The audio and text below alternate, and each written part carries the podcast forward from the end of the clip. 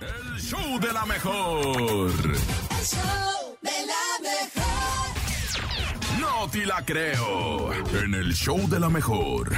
Jueves 30 de marzo, momento de escuchar esto que es el... No te la creo. A ver, A ver, Ana, ¿qué traes Atención ahora? porque corren a un hombre de un restaurante por comer demasiado. ¿cómo? Pues no Ah, pagó. Pues ¿qué? imagínate, Carlos Apolonio dio a conocer que lo corrieron de un restaurante en Brasil por pedir más de 20 platillos y no comérselos. Ah. Eh, ahí el detalle. El hombre al llegar al restaurante les comentó a los meseros que tenía un hambre voraz, por lo que le dijo que quería para empezar, nada más bajita la mano, siete platillos de pasta y dos porciones de carne. Los trabajadores lo atendieron de inmediato cuando todo se comenzó a poner un poquito extraño cuando volvió a pedir la misma ración sin acabarse antes lo que ya había pedido. El mesero le advirtió, le dijo, mira carnal, si no, no te vamos a traer más porciones si no te acabas lo que, lo que pediste primero. Así que Carlos argumentó que sí, él los iba a pagar ya que era su problema si se los comía o no. Así que mira, rapidito me atiendes. Y el restaurante dijo, ¿sabes qué? Vuélale a la...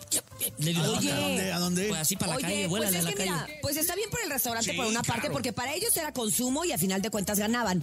Pero el no desperdiciar la comida, el, no. el- están de acuerdo que eso, Ah, Eso es está lo que alega pésimo. el restaurante, dice. Entonces está pésimo y ellos prefirieron eh, no ganar más, pero desperdiciar menos. Y lo cual creo que es bastante válido. Es válido. Valió. Wow, sí, claro, O los sea, se alimentos son diría que sagrados. socialmente responsables. Ay, Ay. responsables de lo que se ha cultivado, ¿eh? Totalmente, pues es que sí tenemos que ser responsables. O sea, si los demás no lo son, uno tratar de poner su granito de arena y si ellos, ya no vendiéndole tanta comida a este señor que la iba a desperdiciar, pueden aportar algo, pues qué bueno que lo hagan. Oye, y qué padre también que de alguna manera el gerente apoyó la decisión de los meseros, porque la primera impresión fue del mesero de decir, oye, ¿sabes qué?